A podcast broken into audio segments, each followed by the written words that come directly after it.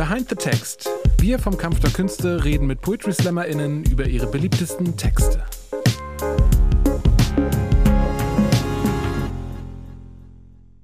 Hallo, welcome back. Ich bin's, Sebastian Droschinski vom Behind the Text, eurem Lieblings-Poetry Slam Podcast, hoffe ich auf jeden Fall. In der Tradition von VH1 Behind the Song werden wir uns einem Stück annehmen, was man auf Slam TV findet und werden aber dann komplett in irgendeine Richtung fahren, über kreative Prozesse reden, über Schleswig-Holstein reden, über diesen abstrus warmen Sommer wahrscheinlich, vielleicht auch über alkoholfreies Bier. Man weiß es nicht.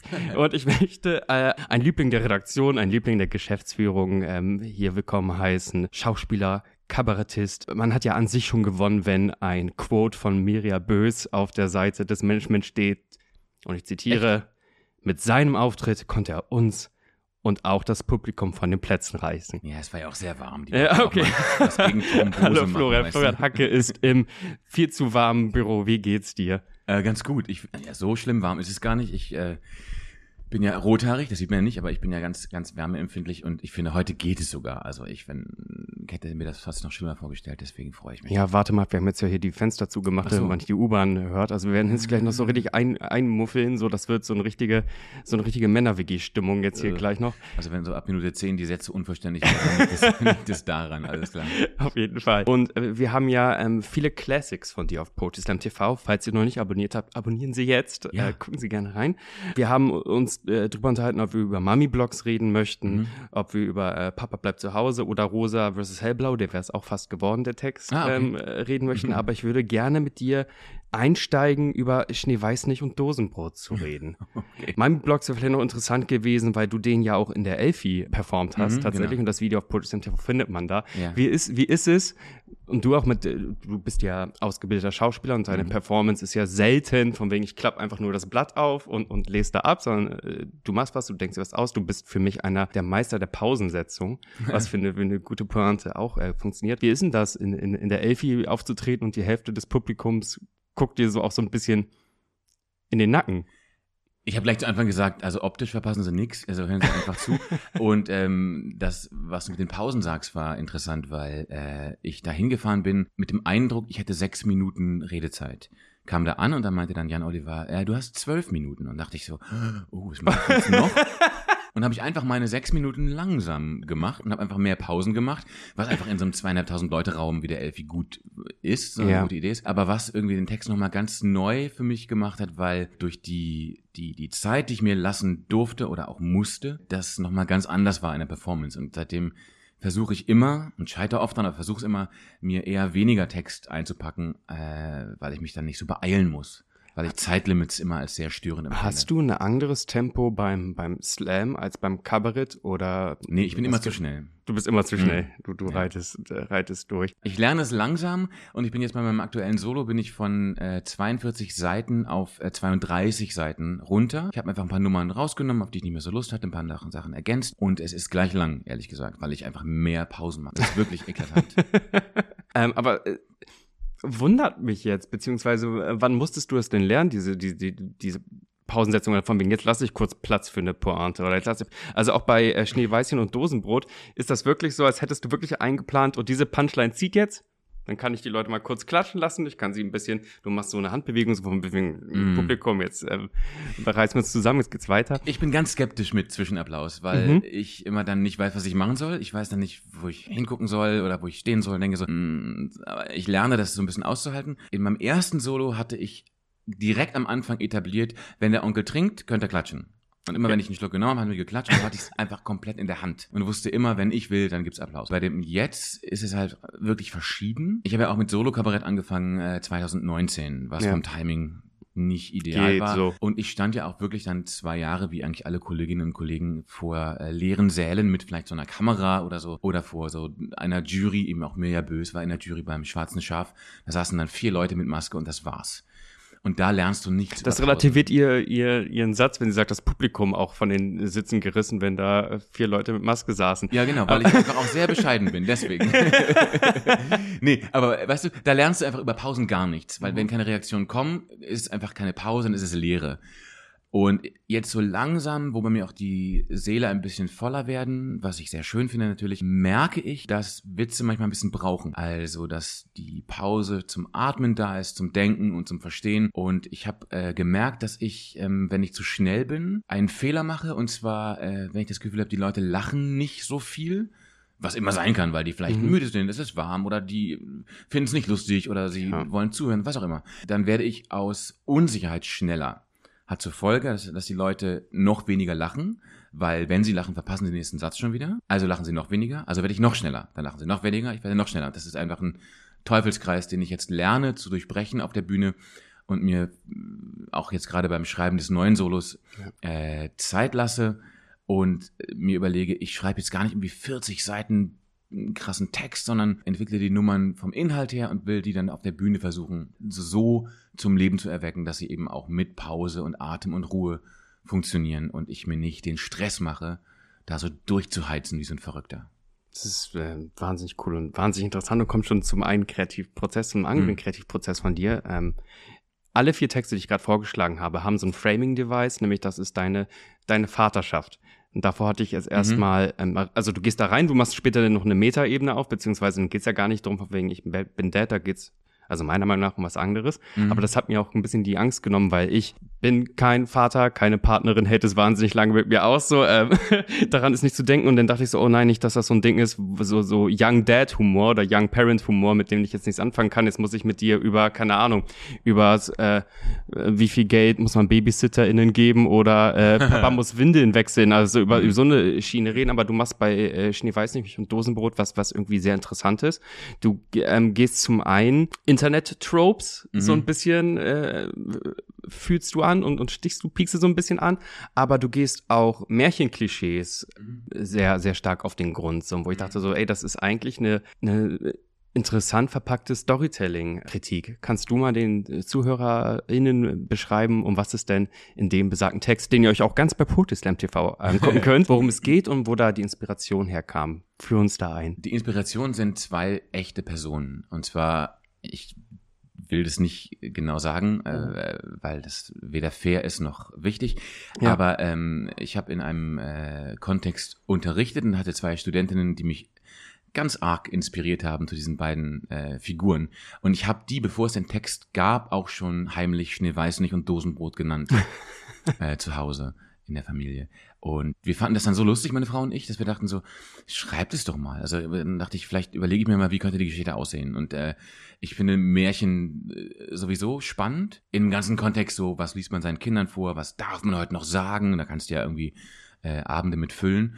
Ähm, sind ja auch Märchen äh, extrem blutrünstig und, ja. und wahnsinnig archaisch, was ja auch deren Reiz ausmacht. Ne? Und da habe ich einfach mal geguckt, äh, was es alles so gibt an Klischees und an Ungereimtheiten und so. Und da findest du in jedem Märchen echt spannende und lustige und auch widersprüchliche äh, Dinge. Und für diesen Text habe ich einfach diese Geschichte von äh, Schneeweißchen und Rosenrot einfach ein bisschen überdreht und mit, mit, mit Prinz Instagram aufgeladen und mit ein Bär, eine echte Berühmtheit und so, ähm, ein bisschen bunt angemalt. Genau, also beide, ähm, äh, unsere, unsere beiden Prinzessinnen verlieren sich komplett im, im, im Insta- und InfluencerInnen-Talk. Ähm, mhm.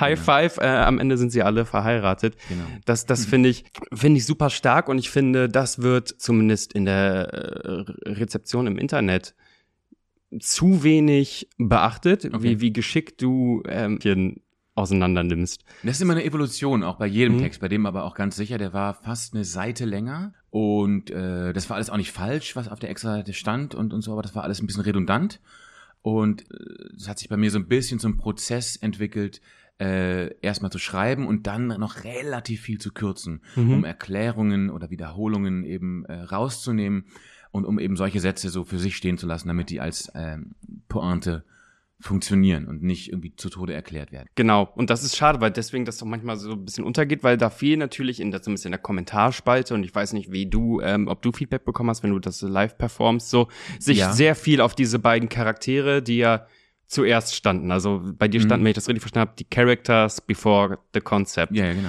Und zumindest wird das manchmal in der Kommentarspalte so ein bisschen diskutiert, ob das sein muss, dass äh, jetzt ein, ein Haus wie beispielsweise das Hamburger Schauspielhaus mit äh, studentischem Publikum drüber lachen soll, wenn halt jemand sagt, oh mein Gott, Hashtag, äh, wie viel Reach hat der? Hast du nicht gesehen, das kann ich so schön Also da muss, wie ich, du. da muss ich wirklich sagen, da unterschätzt man, glaube ich, das Hamburger Publikum und auch das Theaterpublikum. Im, im, im Schauspielhaus gerade Mhm. finden ganz großartige und absurde und, und, und seltsame Sachen statt. Und ich bin bestimmt nicht der Erste, der da Oh mein Gott gesagt hat. Also da würde ich, glaube ich, dem Hamburger Publikum gar nicht so ein Standesdünkel unterstellen, äh, dass die das nicht wollen oder so.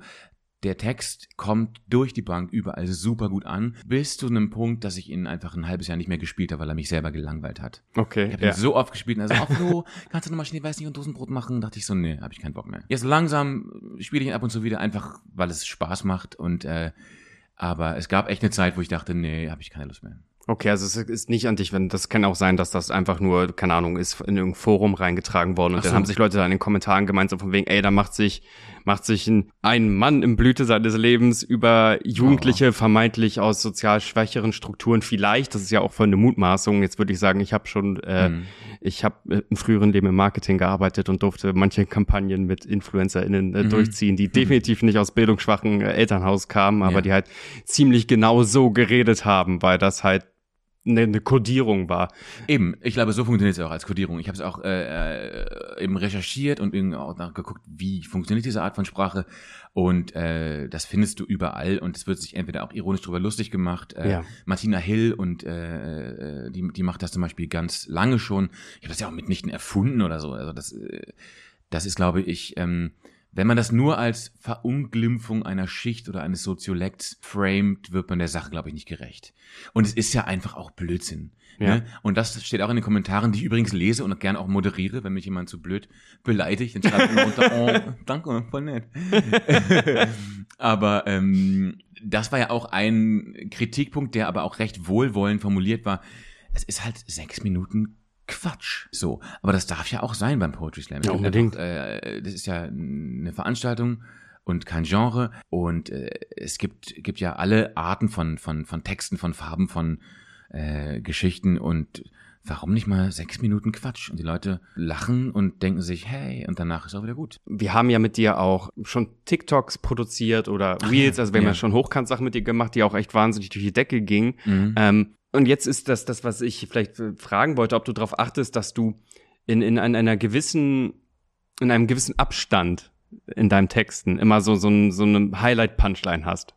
Also wir haben, also wir, wir, wir merken immer, wenn wenn wir Reels oder Shorts oder sowas aus deinen Sachen machen oder du Mhm. selber anbietest, du Mhm. hast einen schönen äh, Conny-Take gemacht, warum, warum du Conny hast. Das hast du, Mhm. glaube ich, Backstage irgendwie in, in einem Theater für uns angesprochen, genau. hat auch irgendwie sechsstellige Aufrufe und sowas gehabt, so. Dass du selber weißt, wo du noch verkürzen kannst oder welches Stück du nehmen kannst und weißt, okay, und hier ende ich auf dieser starken Punchline. Es ist nicht nur so ein Text, der sechs Minuten braucht und Mhm. dann hat er eine Pointe und dann sagst du, Dankeschön, hoffentlich komme ich ins Finale. Sondern du hast immer, wie Genau. du hangelst dich so von, von, von einer Leuchtturm-Punchline zu, zu einer Angel. Naja, ich versuche halt irgendwie, sechs Minuten ist ja nicht, ist ja nicht kurz. Man versucht Ja. halt, oder, oder bei so einem Best-of zehn Minuten oder bei irgendeiner Fernsehshow hast du auch mal zwölf Minuten, versucht man ja irgendwie einen, einen ganzen Bogen zu erzählen. Und da ist natürlich gut, dass du nicht irgendwie äh, eine Pointe pro elf Minuten hast, sondern Mhm. so dich ein bisschen hangelst. Und natürlich, wenn wir ein Reel aufnehmen für 30 Sekunden, dann mache ich nicht das Intro, wo ich erzähle, wer ich bin, sondern dann mache Ja, ich die, die, die Punchline. Ähm, ich finde es auch immer stressig so. Äh, Ich bin, ich bin morgen in Leipzig bei Olafs Club, äh, bei Olaf Schubert eingeladen, habe da sechs Minuten und äh, finde das unglaublich wenig, weil man erstmal etablieren muss, wer bin ich, was mache ich, wie rede ich und dann ist es wieder vorbei. Aber dann äh, versuche ich immer aus bestehenden Geschichten ähm, eine komprimierte Form zu schreiben und ein neues Intro, neues Outro, damit ich schneller reinkomme und schneller fertig bin, damit ich eben zwischendurch mir gegebenenfalls noch ein bisschen Zeit Schreibst du komplett um oder bist du ein Mensch, der irgendwie was ausgedrucktes hat und dann, äh, also habe ich beides schon gesehen, so bei verschiedenen Artists, die da so beides. rum, rumkritzeln, rumscribbeln und dadurch baut sich da irgendwas? Oder Ja, ist das schon langsam so ein Instinkt bei dir? Also wie ist da dieses, auch dieser Filterprozess und dieses, dieses Verschlanken eines Textes, was du ja schon beschrieben hast? Also, ich habe, glaube ich, ein ganz gutes Gespür dafür, was was etabliert sein muss, aber das hat, glaube ich, jeder, der sowas macht und jede, äh, was etabliert sein muss in der Geschichte, damit die Punchline funktioniert. Du musst wissen, wer, wo, was und wie und warum. So, das kannst du natürlich, äh, natürlich in epischer Breite erzählen. Mhm. Du kannst aber auch sehr, sehr verknappt erzählen. Und ich lerne immer mehr, dass die Verknappung oft gut ist. Dass einfach das Publikum dann wissen will, worum geht's, wer sind die, was wollen die und wo geht das hin. Ich habe auch lange noch gesucht, ob wer, wer ich so auf der Bühne bin, was für eine Bühnenfigur. Und ich wünschte, mir würde irgendwas total Knalliges einfallen. Ich habe auch kein tolles Bühnenoutfit. Ich habe immer eine Jeans und einen Pulli an. Und meine Agentin meinte so, ja, als Erkennungsmerkmal ist es nicht ideal, Florian. Dann habe ich gedacht, okay. Aber mir irgendwie so einen bunten, bunten Rock anzuziehen oder so, würde ich denken, ja, weiß ich jetzt auch nicht. Ist bei deutschen Comedians nicht die Perücke so ein Ding? Ja, stell dir mal vor, da musst du das immer anziehen.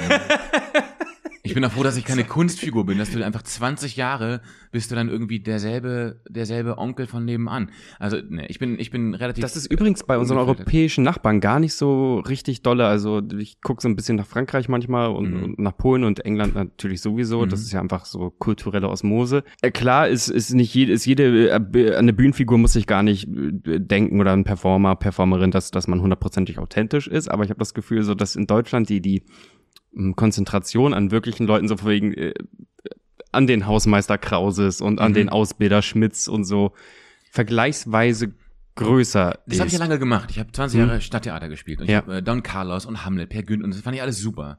Was mich an Comedy und Kabarett reizt, ist eben das Ungeschütztsein. Also, dass Mhm. ich habe keinen, keinen Fremdtext, keinen Shakespeare, Ja. keinen Hebbel oder Goethe oder irgendwas, sondern ich bin mit meinem eigenen Material da. Ich bin auch nicht geschützt durch Regie oder Maske oder Kostüm. Ich bin ganz pur da. Das finde ich bis jetzt das Spannendste, was ich auf der Bühne gemacht habe. Und ich habe auch Bock, erkennbar zu sein. Ich habe auch Bock, irgendwie eine Haltung zu haben. Mir wurde schon mal gesagt, Florian, du musst aufpassen, dass du nicht zu moralisch wirst. Ne? Habe ich gedacht, mhm, aber das ist ja kein Versehen. Ich habe Mhm. ja irgendwie Bock, erkennbar zu sein, auch in dem, was ich denke. Auch politisch, auch, auch ethisch, moralisch und so. Und das können auch Leute doof finden. Das finde ich voll in Ordnung. Ich finde auch Leute, die sowas gar nicht haben, auch teilweise gut und teilweise doof. Also Ja. ich, ich habe Michel Abdullahi hat im Vorwort zum Hamburger Comedy Pokal 2019, da habe ich damals, das war mein erster Auftritt, äh, den dritten Platz gemacht, äh, hat er was geschrieben. Ich zitiere es aus dem Gedächtnis. Ähm, die Leute erwarten von Comedy heute auch Information und auch Haltung und auch Ja. Meinungsbildung in einem in einer Zeit, in der mehr Leute eben YouTube und TikTok gucken als Tagesschau. Und ich teile diese Meinung. Also ich, ich finde irgendwie, ich gucke selber gerne Comedians und Comedians an, die, die eine zweite Ebene bedienen, die mir noch was mitgeben, worüber ich nachdenken kann oder die mir noch Informationen geben, die ich vorher nicht hatte oder die mich zum, zum, zum Umdenken äh, anregen. Äh, das gucke ich gerne und das mache ich auch lieber als, äh, als, als nur unterhalten. Womit ich jetzt ein bisschen Schneeweißig und Dosenbrot widerspreche, obwohl es da fast auch zwei, drei Dinge gibt, wo man. Ich finde schon an sich kann. gut, wenn man, Ja. wenn man, wenn man äh, Tropes einfach komödiantisch begegnet und Mhm. da Leute ja auch irgendwie auf dieses OMG Doppelhochzeit hat ja bei mir was auf, ausgelöst, weil ich ja wirklich drüber nachgedacht habe, stimmt, was ist das eigentlich für ein Moralin, dass wenn es am Ende eine Hochzeit gibt, dann hat das Märchen funktioniert, dann Ja, ist genau. die, dann ist die Storytelling-Klammer ähm, äh, geschlossen. So. Genau. Das ist ja nicht, nicht, nicht ein extra deeper Text, so, Nein, aber, nein. Ähm, das ist ja auch eher die Ausnahme und ich mache äh, sonst ein bisschen andere Sachen. Aber ich finde das schon immer schön, wenn man nach so sechs oder zehn Minuten Comedy nicht unbedingt dümmer nach Hause geht. Finde ich schon ein ehrenvolles Ziel. ähm, obwohl deine äh, beiden Heldinnen vielleicht ein bisschen dümmlich daherkommen, ist ja deren, deren Wording, du hast ja gerade eben schon gesagt, du hast ähm, auch tatsächlich recherchiert Mhm. und damit hast du mir eine Frage ein bisschen weggenommen. Ist ja irgendwie, ist ja, ist ja authentisch. Also es ist ja nicht von wegen, es ist ja nicht so eine, ich will jetzt keine Namen von anderen Comedians nennen, wo man denkt so, oh, jetzt hat, hat man aber eine Fantasie-Jugendsprache ausgedacht und einfach nur, ähm, also wenn eine Past wenn es von, von der Persiflage noch eine Pastiche gibt, dann finde Mhm. ich es unreizvoll. Ja. Wenn jemand aber sich wirklich daran versucht, da wirklich reinzugehen und, und, und von, von, von, vom Duktus und auch von wirklich von Sachen, die damals, und das ist natürlich bei Jugendsprache wahnsinnig schwer, weil die jetzt auch schon wieder vergessen ist, so, aber die damals wirklich Trend war und so war der Sprech einfach vor zwei Jahren. Und die Gefahr, dass ich halt so, ich bin jetzt 44, ne? Ja, ich ja. halt so ein Dad bin, der irgendwie so, oh guck mal, äh, Fly, nice. Ist Ja, halt genau, auch, wild. Genau, ist halt, äh, schwingt halt sowieso immer mit, dass man denkt so, ey Onkel, äh, bleib mal auf dem Teppich bitte. Und das Ja. ist ja auch in Ordnung. So. Aber es macht halt auch wirklich total Spaß. Und wenn ich den früher in einem äh, Kontext von einem Abend gespielt habe, den Text, dann konnte ich danach gar nicht mehr aufhören, weil das macht so einen Spaß und dein Gehirn hat so einen Knoten in dich drin, dass du den ganzen Abend so weitersprechen möchtest. Und das ist wirklich äh, schwierig, manchmal da wieder rauszukommen, weil es einfach auch echt Spaß macht. Verleitet der Text manchmal dazu, wenn man über eine neue, was weiß ich, TikTok-Challenge oder sonst was, du bist ja auch sehr aktiv in den sozialen Medien Aber nicht auf unterwegs. TikTok. Also TikTok. Nicht ähm, TikTok, aber du bist, äh, gut, du, du bist eher im, im Real Game und du hast eine eigene Webserie Mhm. auch und so. Wenn man trotzdem, wenn man sich da so aktiver bewegt, so äh, und man über eine neue Jugend-Challenge ähm, äh, stolpert, äh, verleitet es einen manchmal dazu, diese beiden Charaktere neu äh, anzufassen oder zumindest einen Satz zu ändern und Ja, klar, das passiert, das passiert oft. So, wenn ich, wenn ich irgendwas höre, was, was besser ist als, als das, was ich habe, dann ändere ich das sofort. Äh, Oder wenn ich mich manchmal auf der Bühne irgendwie vertue und was anderes sage und das ist aber lustiger, dann ändere ich das äh, sofort. Ansonsten gucke ich, also TikTok gucke ich so gut wie nie. Instagram gucke ich schon, aber auch ganz oft nachts, wenn die anderen schlafen, ohne Ton. Deswegen bin ich da so ein bisschen, kann ich über, über die Sprache von denen nicht so viel sagen.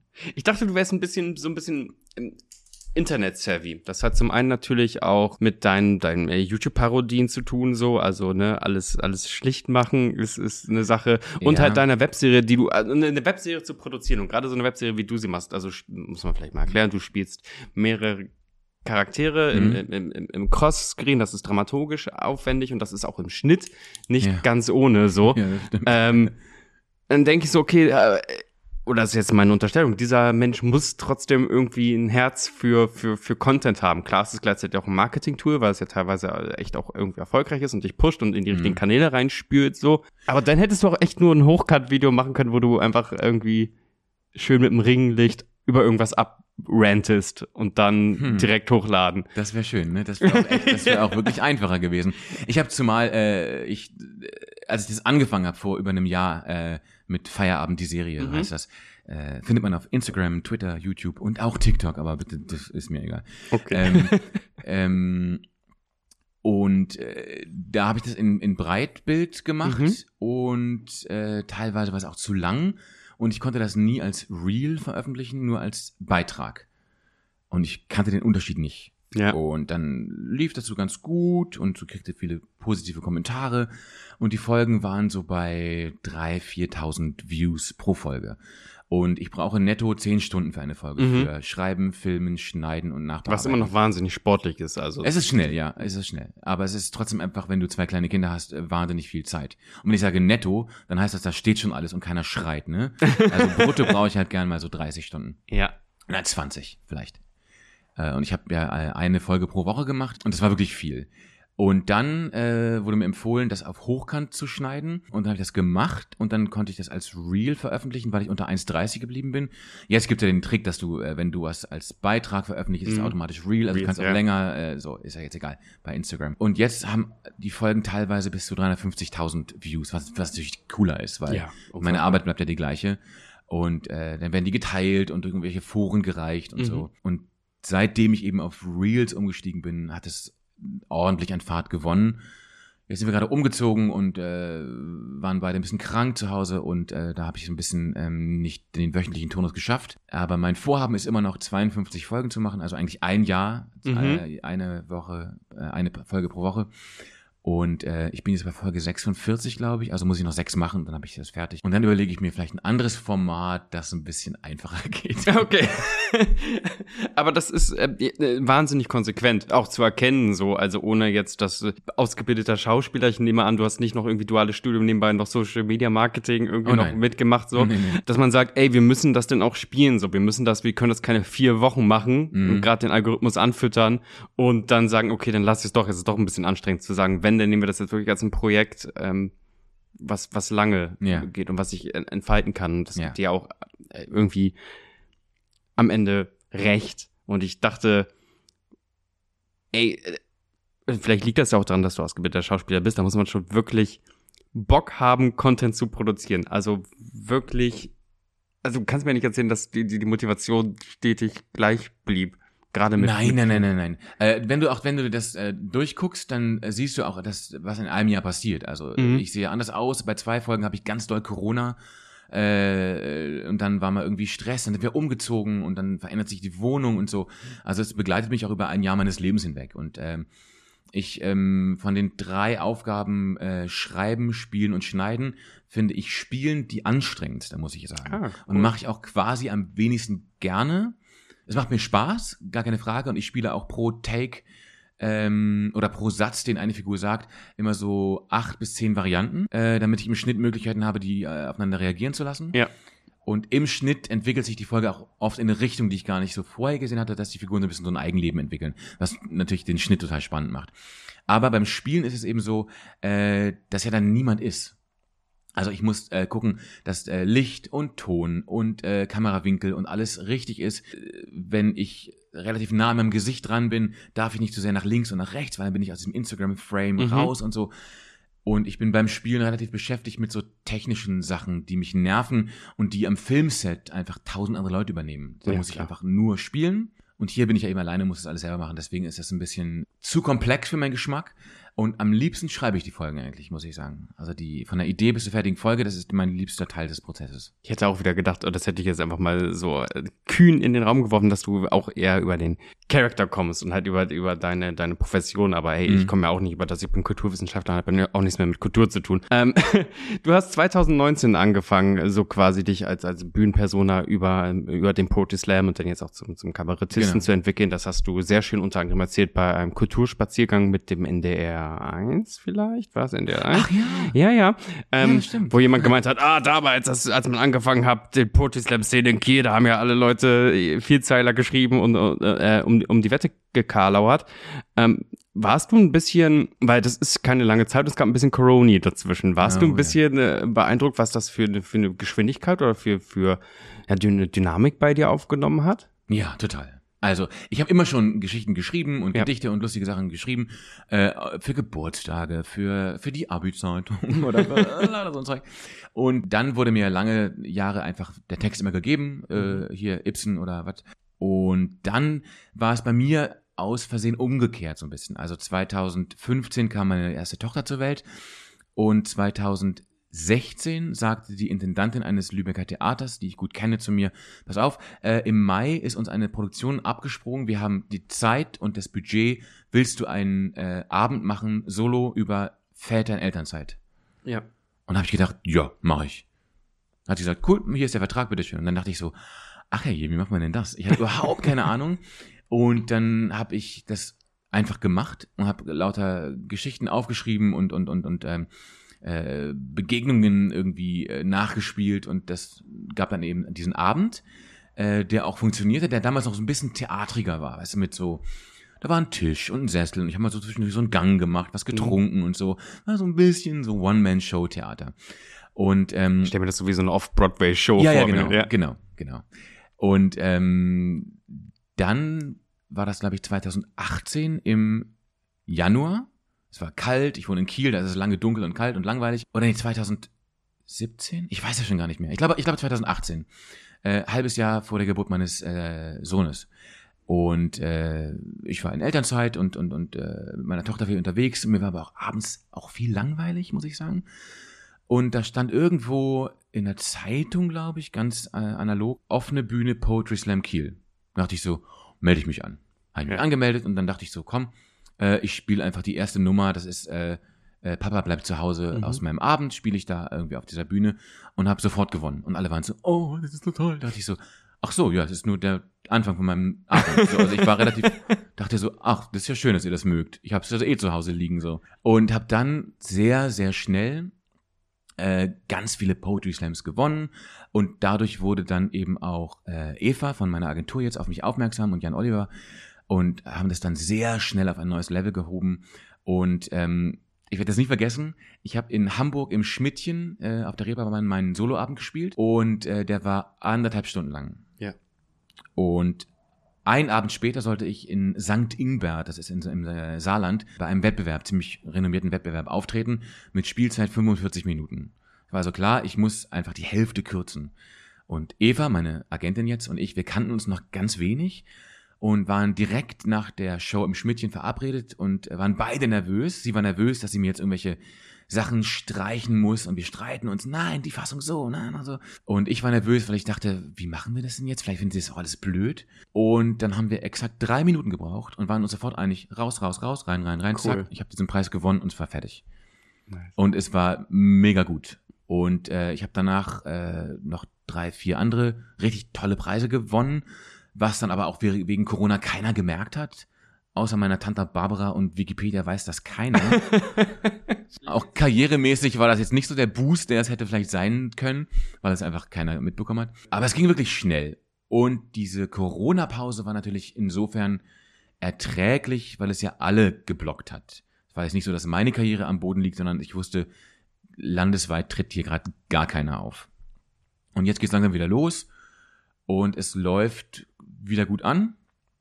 Und ich ähm, spiele mein altes Solo noch ein bisschen jetzt und das neue hat im äh, Oktober Premiere, das schreibe ich gerade noch und hoffe, dass das einfach auch gut weitergeht, weil es mir wirklich viel Spaß macht. Ich finde es ja immer interessant, wenn wenn es darum geht, wie viele Leute man wirklich in äh, seinen oder ihren äh, Text wirklich, bevor man das performt, sozusagen so wirklich reingreifen lässt, wer da eine Vertrauensperson ist, um Total. was zu schleifen. Ja.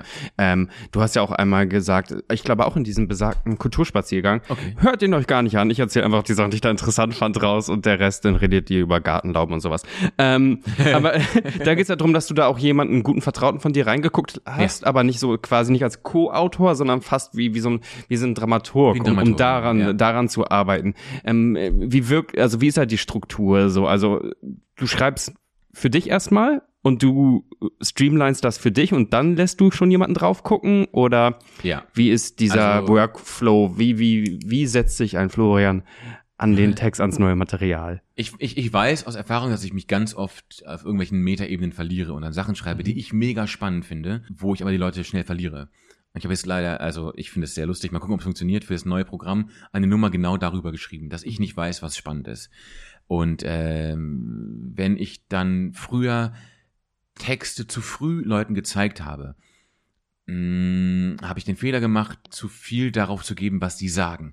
Ich weiß inzwischen, dass wenn ich Leuten äh, einen Text gebe und sage, ähm, gib mir mal dein Feedback, dass die sich auch äh, bemüßigt fühlen, wirklich was zu sagen. Und dass oftmals die Brille, vielleicht habe ich gar keinen Kritikpunkt oder gar nicht so viel zu sagen, nicht aufgesetzt wird, sondern er hat mich um Feedback gebeten. Er kriegt jetzt Feedback, egal ob das gut ist oder schlecht oder Mhm. wem nützt oder meine Meinung ist, egal. Und dann kriegt man Feedback und ich bin, was das angeht, relativ sensibel und ähm, habe jetzt gelernt, sehr aufzupassen, wann ich wem was zeige.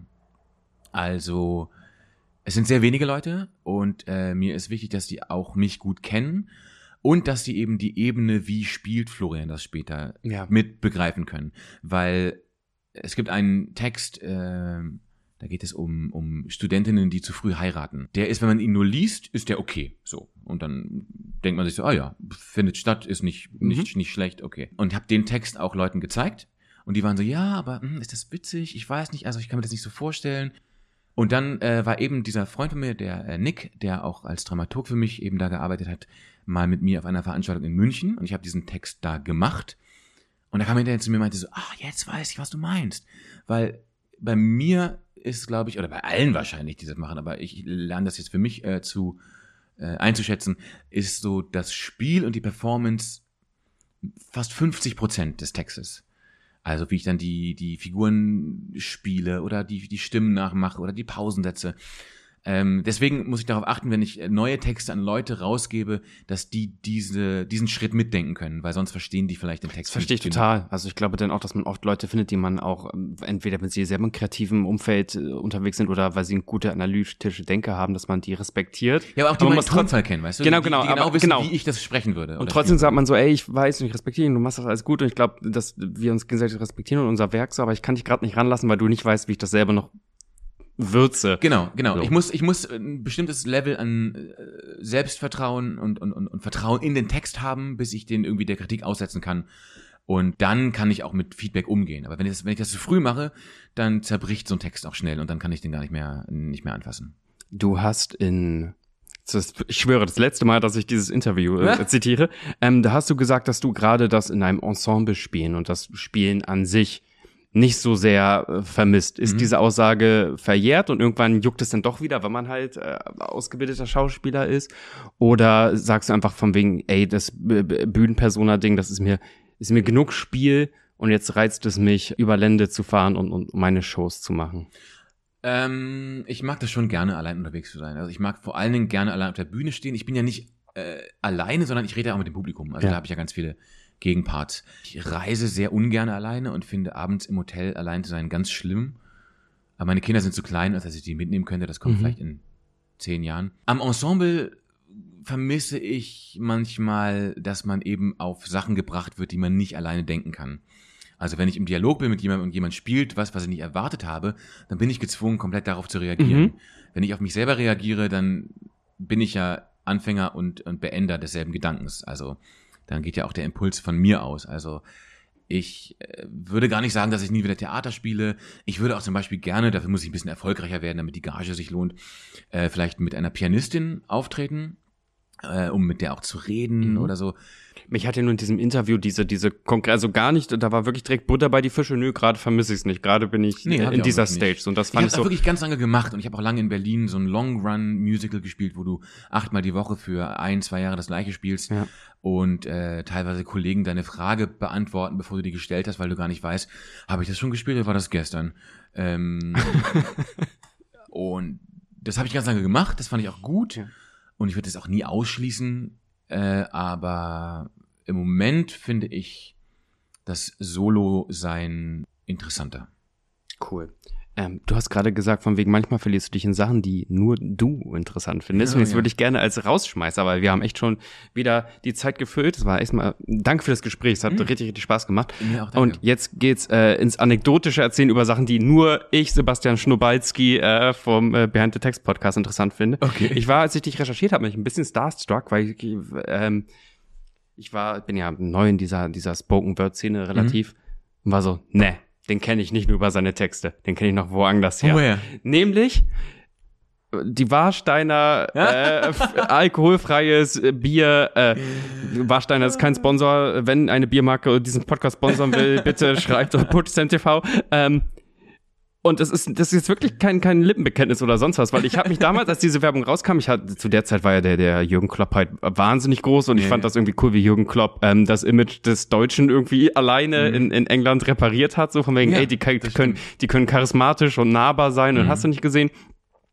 Und ich habe mich damals schon gefragt, so wen sie da als so, was ist denn so ein typisch der erdige Jürgen Klopp kommt in seine, was weiß ich was, Mainzer Kneipe und wer sind mhm. denn so seine, seine Homies? Also wie, wie die, dieser Cast zusammengestellt ist so.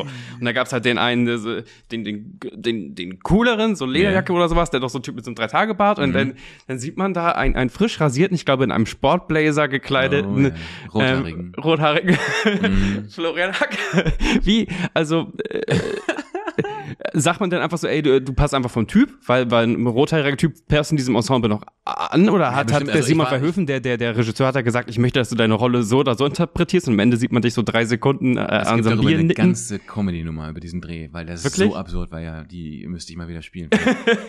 Äh, ich, ich schicke dir die mal. Gerne, gerne, gerne. ähm, ich war beim Casting ganz normal, wo mhm. du dann irgendwie mit einem leeren Bierglas äh, spielst. Mm, oh, oh, oh, mm, ja. mm, lecker Bier. Und, äh, dass man, da muss man zeigen, dass man trinken kann. Und man denkt so, oh, einen Moment, ich zeige es dir. Ich muss, mir erstmal bei der Rolle finden. Ja, ja, genau. Und dann, äh, natürlich, die Werbung ist, keine Ahnung, 30 Sekunden lang. Und ja. da steht eben Jürgen Klopp mit so drei Homies. Und natürlich besetzen die die möglichst unterschiedlich, damit du das schnell schnallst. Und Klar. Rotharing hatten sie nicht und haben sie mich besetzt. Äh, und das steht auch in der Nummer, ich hatte, das war wirklich, äh, glaube ich, vier Wochen nach der Geburt meines ersten Kindes, war dieser Dreh. Und ich hatte äh, wahnsinnige Locken, die waren rausgewachsen, ich war nicht beim Friseur und ich, ich sah ein bisschen aus wie eine Ananas. Also war ganz ja. schwierig. Und äh, ich dachte, ich, ich schneide es ab, weil das sieht ja unmöglich aus. Und dann meinten diese äh, vom, vom, vom Team vorher, nee, nee, ähm, das machen die Stylisten am Set, lass es mal bitte äh, die machen. Da dachte ich, okay. Und dann kam ich da aber an, in Liverpool, im, äh, in, dieser, in dieser Kneipe, die Vincent irgendwas, irgendein Spieler, den ich nicht kenne, ich bin kein okay. Fußball, äh, äh, Versteher, äh, gehört. Äh, und niemand schnitt mir die Haare. Und ich stand da und sah aus wie, man dachte, was ist denn mit ihm los? In meinem kleinen Sportbläser und man dachte so, aber es geht doch jetzt hier um die, um die Biermarke und nicht um deinen vergessenen Friseurtermin. Florian, das geht so nicht so. Und dann haben die mich noch äh, zwischendurch aus dem äh, Bild rausgenommen, was für mich aber hieß, ich krieg kein Buyout, weil natürlich Mhm, äh, ich ja. nur das Geld kriege, wenn ich im Bild zu sehen bin. Und dann habe ich mich dann noch ins Bild reingeschummelt und du siehst mich wirklich am Ende, glaube ich, drei Sekunden. Ich mache wirklich und dann bin ich wieder fertig. äh, und es war ganz absurd. Jürgen Klopp war wahnsinnig nett. Ja. Ich finde den auch mega cool. Äh, wir waren sogar noch am Vorabend im Anfield-Stadion und haben Dope. ein Spiel geguckt, was total viele Leute total beeindruckend finden. Und ich denke so, ja, haben die halt Fußball Cool, gespielt. gut, ja. Und äh, das war einer der drei Werbespots, die ich in meiner Elternzeit gedreht habe, die uns quasi mehrere Jahre lang finanziert haben. Hattest du echt so, so quasi so ein, so ein, so ein Werberun? Du dachtest so Absoluterweise, ja. Ja, Hatte ich nie, hatte ich auch nie wieder. Mhm. Ich habe, äh, äh, als meine Tochter geboren wurde, habe ich relativ in schneller Abfolge gedreht. Ähm, Warsteiner alkoholfrei, Ikea und Opel Mokka. Schön. Total gut. Eine Ex-Partnerin äh, von mir, die durfte bei einem Schokoriegel, ähm, äh, war sie Schok Schokoriegel-Werbegesicht. Es war gut, was auch ein Kinospot war. Da gab es halt also auch ein Buyout. Ja. Also deswegen kann ich das fühlen, dass sich das ein paar Jahre trägt, wenn, Ja, ja, wenn und auch nur wenn nur ein Schnipsel vom Schnipsel vom Schnipsel wieder ähm, verwendet wird. Genau. Das Problem ist, die hat eine seltene ähm, Nahrungsunverträglichkeit. Die kann nicht so zuckrig essen. Mhm. Das heißt, sie musste schon im Casting-Prozess andauernd in diese, diese, diese Fettriegel reinbeißen und da, sagen wir mal ehrlich, auch ein bisschen sexy bei aussehen. So. Ja, ja. Ähm, und dann direkt unter sich äh, stand so ein Mülleimer einfach direkt Ja, ja, also klar. rausgeeselt. Und äh, da wäre die Frage, wie viele Takes durftet ihr? äh, War, war da wirklich Warstein alkoholfrei drin in den Ja, ja, Flaschen oder war das Ist ja alkoholfrei, ne? Das Ja, ja, man kann sein. So. Ich kann es irgendwann nicht. Mein Gott, wir kriegen alle auch alkoholfreie Bierbellies oder sonst was. Äh, Nee, ich habe einfach, ich war wahnsinnig auf Pinkeln an dem Tag einfach. Bei dem Ikea-Dreh saß ich ein, ein, eine Woche lang nur auf dem Sofa und habe Chips gegessen. ja. Und die Ikea-Chips kann ich auch in meinem Leben nie wieder essen. Das ist vorbei. Hast du, hattest du da kurz Angst vor wegen, oh nein, ich werde, werde, werde getypecastet? Das sieht man manchmal bei so deutschen ähm, Schauspielern, dass die entweder, oh nein, sie, jetzt haben sie den äh, Surfer-Typ für, für, für Bounty, Magnum Mhm. und sonst was rausgeholt. Also ich bin da wirklich ganz kurz zu sehen. Ja. Ich bin auch jetzt nicht, äh, nein. Also ich glaube, äh, vor so 30 Jahren, als es nur drei Sender gab und du hättest irgendwas so gemacht, dann wärst du vielleicht schnell der, der und der gewesen. Heute bei dem Überangebot und alles geht schnell und verschwindet und ich glaube, diesen Werbespot zu finden ist gar nicht mehr so einfach auf YouTube. Also, eh, nee. hab Ich glaube, man muss über so ein Making-of auf so ein Medienportal reingehen, ähm, wo es Mhm. dann darum ging, was das für ein Coup ist, dass man jetzt Jürgen Klopp dafür gewonnen hat und dann Ja, findet ja, man genau. auch dann irgendwann den Werbespot. Aber auch egal, das war jetzt einfach nur pures Okay. Nerd-Thema für mich, für, für, für mein Herz. Ich freue mich sehr, wenn du mir äh, die Nummer schickst. Das ich freue mich ich. sehr, wenn ihr Potislam TV auf allen ähm, Plattformen folgt, inklusive natürlich Spotify, da eine Bewertung da lasst. TikTok dürft ihr gerne reinhauen. Ähm, und wo dürfen wir denn, wenn wir eh schon in diesem Follow-Wahn sind, wo dürfen wir dich denn verfolgen und, und, und stalken? In welcher sozialen Plattform? Am meisten mache ich wirklich auf Twitter und auf Instagram. Auf Twitter heiße ich Monstre78, aber ihr findet mich unter Florian Hacke. Auf Instagram heiße ich Florian Hacke, da könnt ihr auch die Serie sehen. Schreibt mir gerne einen Kommentar, freue ich mich. Ähm, TikTok benutze ich nicht so und Facebook habe ich mein Passwort vergessen. Und äh, bleibt up to date. Äh, du pflegst auch deine Homepage immer Ja. regelmäßig, weil äh, am Horizont Genau. zeigt sich ein neues äh, Programm. Genau. Das heißt übrigens, und gut, dass du fragst, das heißt äh, Happy End und hat Premiere in Flensburg ähm, im September und dann spiele ich es eigentlich ganz deutschlandweit. Äh, Hannover, Hamburg, Berlin, München, lülülü, überall. Und wenn ihr kommt, dann verdiene ich mehr. Richtig. Der Hype ist Nein, real und lass, lass, lasst uns alle äh, äh, Florian mit Fufis beschmeißen. Das wäre schön. So, es ist, war wunderschön, diese Podcast-Reihe mit dir wieder zu eröffnen, nachdem ich jetzt äh, aus dem Urlaub in Albunien wiedergekommen bin. Dankeschön fürs Gespräch. Ich danke dir. Vielen Dank.